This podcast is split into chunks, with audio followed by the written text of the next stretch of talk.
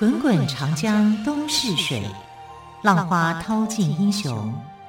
是非成败转头空。古今多少事，都付笑谈中。陪你说历史，汪培制作主持。朋友们收听今天的《陪你说历史》节目，我是汪培。同样再次为朋友们邀请到历史专栏作家于远炫老师来到我们节目当中。老师好，主持人好，听众朋友大家好，老师记忆犹新。前一阵子呢，我们的世界棒球经典赛，我们中华队荷兰的一役哦，好多的民众请出了国姓爷郑成功。当然，我们在那场棒球比赛，我们也成功的打败了荷兰队。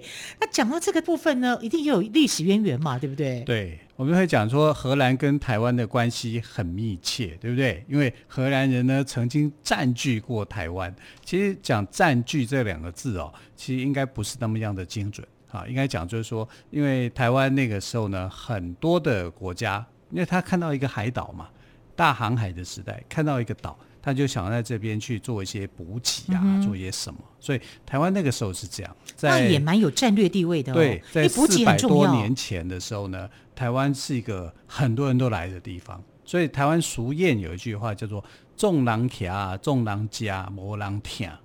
就是说，很多人都来欺负他，啊，都来去占领他，都来去掠夺他，啊，所以荷兰应该是最早掠夺的一个人，哈。那从台湾的一个本岛来讲呢，它的这个历史上面来说，我们看，哎，它有文字记录的历史时间没有很长，为什么呢？啊，因为呃，过去可能是这个南岛族群的人哦，开始到呃台湾岛来做生活，呃，就是说几千年以前呢。有这样的一个记录啊，可是没有文字留下来。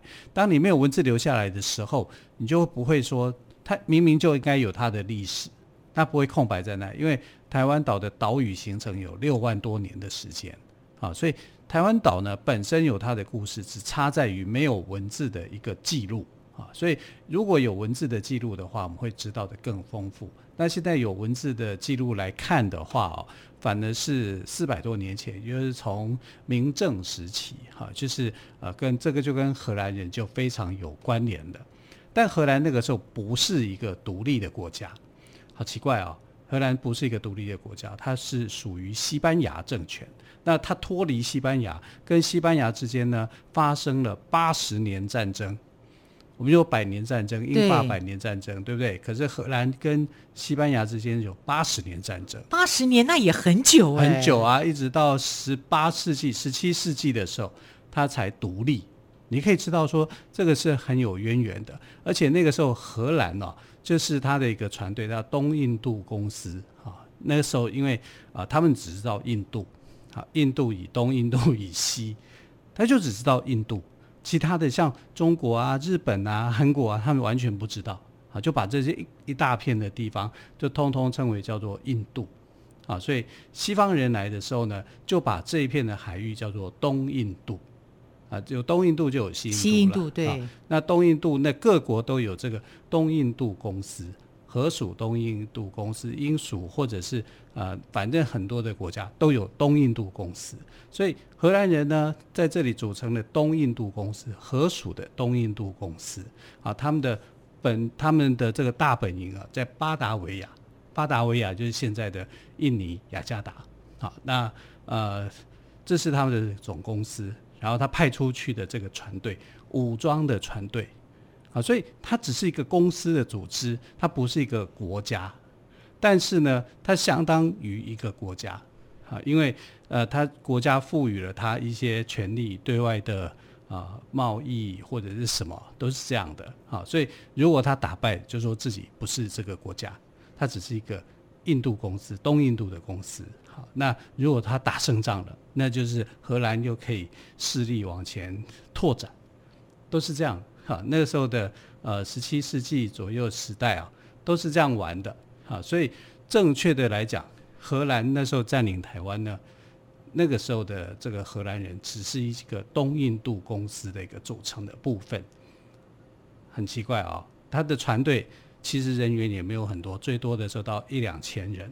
可是，一两千人，因为他是船坚炮利，他就可以把当地的土著给征服啊。所以每次这个荷兰人的这样感觉像是一个部队耶。是啊，他是一个部队啊。可是他对外都说他是一个公司，嗯啊，荷兰东印度公司这样。那荷兰东印度公司为什么会来台湾呢？跟这个郑成功的父亲郑芝龙有一些关联。好，因为当年这个荷兰人呢，就跟可是郑芝龙不是海盗吗？啊，是啊，可是他是一个多才多艺的海盗，很会做生意的海盗，很会做生意的，很有头脑，而且语言天分很高。但是不爱读书啊、所以他从小就因为不爱读书的关系啊，就被呃这个父亲责骂。那责骂以后呢，他就怎么样？跑掉？干脆逃家。对啊，就逃家啊，就就反正我爸不那么爱我，但我就离家出走。这怎么让我想起我小时候看的一个漫画叫《好小子》，好小子林峰 见到也不好好的练，要跑去寻宝去了。对，那他就是这样，他就逃家，就呃逃去澳门找他的舅舅。他舅舅一开始很生气，就是说你这个家伙，你不好好学习，你竟然逃家过来。可是他后来知道说，哦、呃，这个郑志荣的爸爸啊，对他也不是很好。那那郑芝龙那时候呢，他的一个小名是在这个西洋历史里面呢非常出名的，他叫做一官啊。所以讲到说，呃，郑芝龙可能都还没有什么印象，说郑芝龙是谁啊？嗯、可是讲到一官的时候，一二三四的一啊，官员的官。讲到一关的时候，那就不得了。好，一关是个非常有名的这个出类拔萃的人。哈，他是一个海贼王。我们现在讲海贼王、海盗王。那这个海盗王呢，一开始，哈，他是当明朝的翻译，哈，通译。因为呃，荷兰人占领了澎湖，占领了澎湖以后呢，他就建立了属于呃荷兰人的一个城堡，啊，在丰贵尾这个地方哦，就成立了。如果我们去宜兰，去可以呃到澎湖去的话，可以看这个丰贵伟的一个遗迹啊，因为他们后来就把这个城堡啊，这个所有的一砖一瓦，通通把它拆掉，移植到船上，然后到台南那边建立了属于他们自己的城堡，就是普兰遮城。嗯哼，啊，所以你可以想到，就是说那个时代的呃荷兰呢、啊，很好玩的，很有意思的啊。那他们到了。呃，为什么会来台湾呢？是因为他们占领澎湖。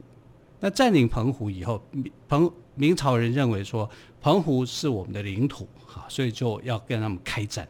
开战了几次之后，他们就谈和和谈了。和谈里面的这个翻译就是郑芝龙，郑芝龙是其中一个很主要的一个翻译，哈，然后就帮他们去翻译。翻译就是说，后来明朝官员就说，那后面呢有一个岛，你们去那边。啊，就去那边做补给、做生意，把澎湖岛还给我们。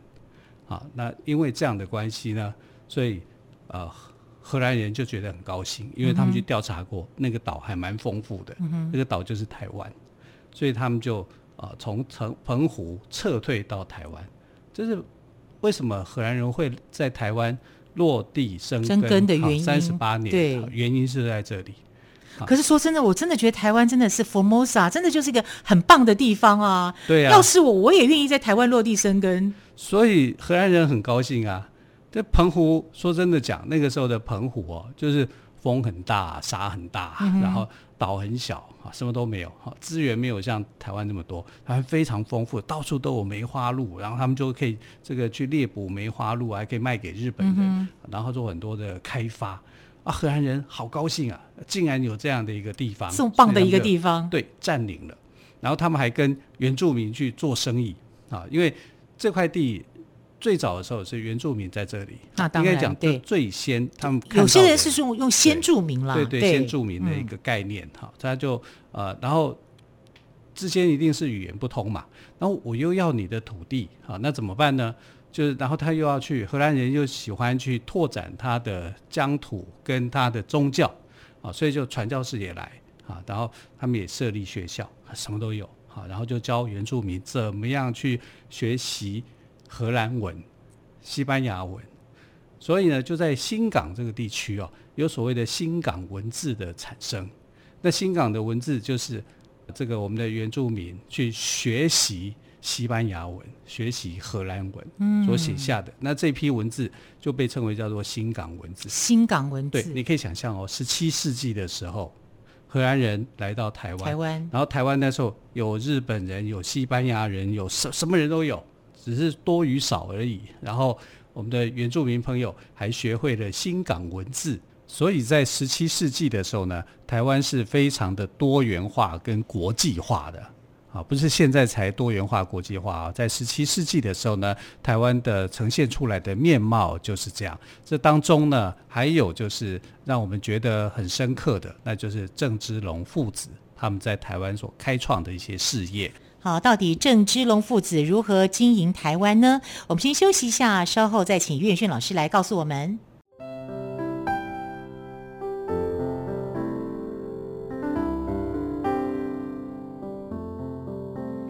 听见台北的声音，拥有颗热情的心，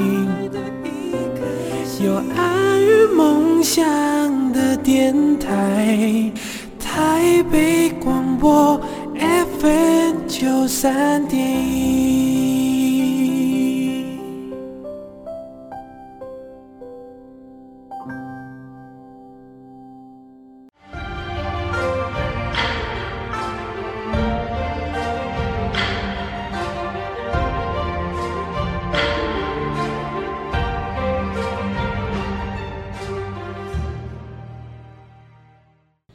你说历史节目，我是汪培。好，刚刚我们历史专栏作家岳炫老师谈到了郑芝龙父子如何经营台湾。对啊，老师，郑芝龙父子他的孩子有郑成功吗？对他们是如何经营台湾呢？因为这是一段很漫长的过程。那我们先来讲，就是说郑成功跟台湾的一个渊源哈，因为他是在一六二四年出生的，也就是荷兰人从澎湖转进到台湾的这一年，他在日本的千里滨出生的。啊，为什么呢？因为郑成功在日本出生，是因为他妈妈是日本人啊，叫田川氏啊。当然也有人说他叫翁氏啊。最主要因为田川氏呢，后来他的就是呃认翁氏为父亲啊，就是呃他的这个家庭环境有一些改变啊，但他其实是日本人啊。那很多。这书籍里面来讲，就是说他有汉人的这个血统。其实他是因为他的这个家族的关系，哈，中间他就呃他的妈妈改嫁，所以他就变成了这个从田川氏、翁氏有这样的一个说法。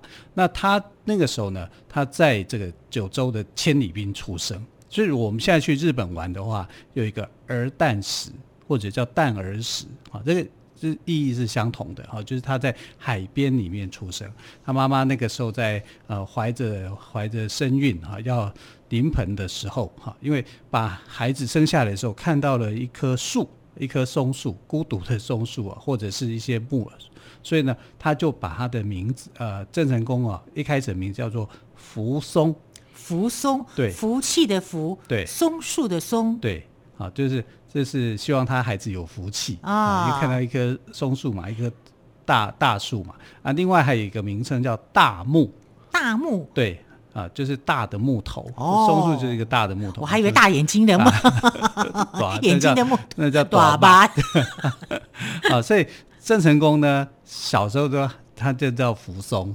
你可以叫他阿松，阿松哎、欸，或者是叫做大木 阿木哈大木。那他什么时候会变成郑成功呢？其实哇，那经过好长的时间啊啊，因为他后来就是呃郑芝龙哦，在七岁的时候见到他自己的小孩，因为他一直常常在外面嘛，经营他自己的事业嘛，从海盗海上事业，对，他从海盗然后。投降，投降明朝就招抚嘛，好，那就变成了呃游击，游击是一个军事的一个单位啊。慢慢的，因为他没有拿钱，他就说我免费，我当兵不用钱啊，因为他钱太多了嘛。这些海盗都是他的兄弟，他是招抚过来，所以他没有拿明朝的一毛钱，他只要那个官位名称，他可以到处做生意。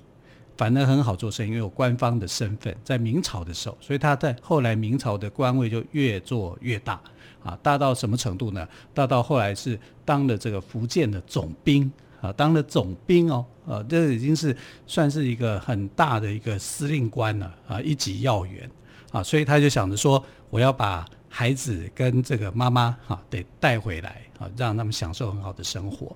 那日本是这样，就是说，如果你要离开日本，要报备，要让这个呃幕府将军知道啊，啊，那所以小孩就先比较容易过关嘛，就先来。所以呃，郑成功是在七岁的时候，好，就先来台湾。好，不是台湾，是到中国。到中国大陆，因为他的祖籍是在福建。福建。好，所以他们就先回到福建，好，就是见他的这个啊爸爸。啊，七岁的时候，所以。他就看到他很高兴啊，哎，小孩子的名字叫福松，又怪怪的哈，所以他把他取名叫做正森，森林的森。吗？对，他希望他拥有一片的森林，而不是，而不只是一棵松树，而是要一大片的森林，一大片的森林，一棵不够，对，一棵不够，不行，只有福松不行啊，一棵大木不行啊，你要是一片森林，所以他就他的本名叫做正森，正森，对，森林的森，然后就用请最好的老师。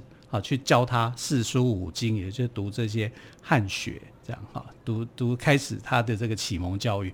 那郑芝龙也很奇怪，你小时候不爱读书，你要你要你的小孩子读那么多四书五经，哎呦，父母亲对孩子都是这样子，总是期望自己孩子比自己优秀啊。对啊，所以这个就跟他这本身就发展就不一样啊。他小时候是很调皮捣蛋、不爱读书的，就是偏偏要他的儿子哈，就努力读书。他的儿子呢，还真的很努力读书，然后读到后来就是整个想法跟郑芝龙是完全不一样的啊。他就非常的觉得说，四书五经所教下来的儒家的思想道理是他很能接受的啊。可是呢，郑芝龙也很可怜，就是。教他儒家思想的那个老师很有名，叫钱谦益。结果钱谦益投降满清，啊，就是当成了一个啊，在他眼中里面来讲说，你应该是要是忠君爱国的啊，你怎么反而有这种落差这种表现？这是后来的事情，哈，这是从七岁开始他就接受教育，到十五岁的时候呢，整个郑芝龙呢，他就这个事业发展最高峰的时候，他就想说，我可以把我妻子给叫回来。就是啊，田川氏从日本要他回到中国啊，就是在他事业最稳定的时候，发展最强的时候，田川氏呢就经过这个幕府将军的一个批准哈，就来到了中国。可是其实幕府将军那时候跟他讲，就说你觉得好吗？其实在日本很安全呢，在中国很危险的，因为他们已经意识到了这个呃明朝末年的那个情况。那情况其实非常危险，然后满清又虎视眈眈，所以你看到后来就是、呃，我们可以看到就是崇祯十七年的时候，李自成哈包围了北京城，结果崇祯皇帝自杀，自杀了以后呢，这个呃吴三桂引清兵入关，可是清兵入关以后不愿意回去啦，他想要得到一个最好的一个政权嘛，啊，所以清兵入关以后呢，就开始去追杀这些。呃，明朝的后代，哈，那明朝的这些后代呢，就往南方逃。那往南方逃的时候呢，就相继有几个王啊，像呃福王啊、唐王啊、鲁王啊，他们就相继称帝。那第一个称帝的是福王，但福王呢，很快就被消灭了，啊，就被清兵给追杀了。那没有多久呢，就是。第二个这个南明的皇帝啊，就是隆武帝。隆武帝是一个很好的皇帝哈，只是他生错时代哈。隆武帝叫啊朱玉建，那朱玉建的时期呢，郑成功也已经年纪大了啊，就二十几岁了哈，慢慢就这样成长上来了，而且他还娶妻子了。所以这时候的郑芝龙跟郑成功哈，就郑森啊，应该来讲是呃走进到他们的人生当中的第一波的高峰期。可是呢，这个清兵入关的压力很大。你看，福王结束了他的政权，因为被杀嘛。然后唐王呢，就是继位。那唐王继位的时候呢，他就知道说他非常需要人才，一定要留住郑成功还有郑芝龙啊，他们这个父子啊，是变成是他最倚重的。而且这时候的郑芝龙已经不是总兵了，他比总兵身份还高，他叫做南安伯。公侯伯子男，就给他的一个爵位啊，就是说我一定要去笼络你嘛啊。然后他看到的呃这个郑生的那个面貌以后，那时候还叫郑生啊。他看到他一表人才，反正就是啊、呃、又帅气又高大啊，然后文武兼备啊，就非常喜欢。然后他就想说：哎呀，要是我有女儿的话，我就把女儿嫁给你。就皇帝都开口这样子说啊，可是他没有女儿啊，所以他只好就是说，那我希望你跟我们朱家哈是同一个姓，所以就让他从这个正森改名叫做朱成功。朱成功，对他让他改，让他赐姓国姓，欸、国姓爷，对呀、啊，他是国姓，哦、国姓爷就是隆武皇帝封给他的，哦、啊，他叫做朱成功。啊，你一定要成功嘛，所以他的这个正身的名字哈就不见了，就变成朱成功。朱成功，对，这种国姓爷就这样来的。对对对，那呃，我们把朱给拿掉，就回复到他的原来的名字，就叫郑成功嘛。这是后来我们所知道的。所以郑成功本来的名字很多，初名叫做扶松大木。到后来变正身，然后变朱成功，后来郑成功，你看那名字，名字好多好多哦，对，但都表示说他是一个爱国的，是，啊、他是对明朝是非常的忠心的。可是郑芝龙就不这样想，郑芝龙想说，我去帮助这些王，对我来讲有什么好处？我的船队这么多，因为呃，郑芝龙底下的船队最多的时候有二十多万名民众，哎。多二十多万的海盗，哎，从海盗变官兵啊，这样，所以他的事业是非常庞大的。他就在想说，明朝垮台以后，我还可以怎么样去经营他的事业啊？所以他就想找机会跟这个满清去接触。所以呢，后来满清呢也派人来跟他劝降。满清派出的这名官员叫做洪承畴啊，他是呃明朝历史上面呢非常有名的一个叛将。啊，所以他就在想说，我当年当海盗的时候投降明朝，那我获得很好的成果。现在我要投降满清，我也希望能够获得更大的利益。所以郑这个人根本没有什么中心思想嘛。对啊，他就利益嘛，利益考量利益为导向就对了。对啊，但是他教出来的孩子郑成功就完全不是这样子想的。他说：“你不可以跟我劝降，那我做父亲的。”要孩子投降的，哈，做这种不忠不孝的事情，这样的话，父亲也会很危险，所以他反而去劝告他的父亲，啊，就郑成功去劝告郑芝龙，你做的事情是危险的。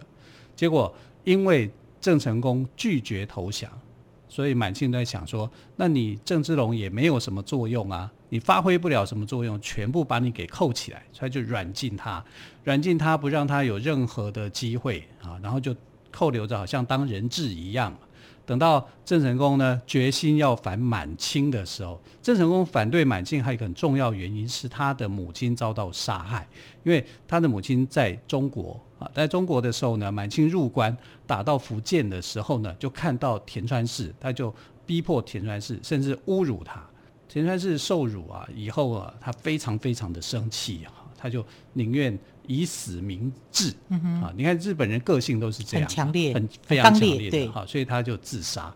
那他自杀以后，你看郑成功会怎么想？当然很伤心啊！对啊，自己的母亲哎，自己母亲是屈辱的，是被强暴的，他是自杀明志。对啊，你可以知道他非内心是非常痛苦，他就决定我要反清到底，嗯，这样决定要跟满清势不两立。是。好，非常谢谢岳轩老师今天跟我们说郑芝龙投降满清的故事哦。更多精彩的故事，欢迎朋友们明天继续收听。老师，谢谢喽，谢谢，谢谢亲爱的朋友，我们明天再会，拜拜。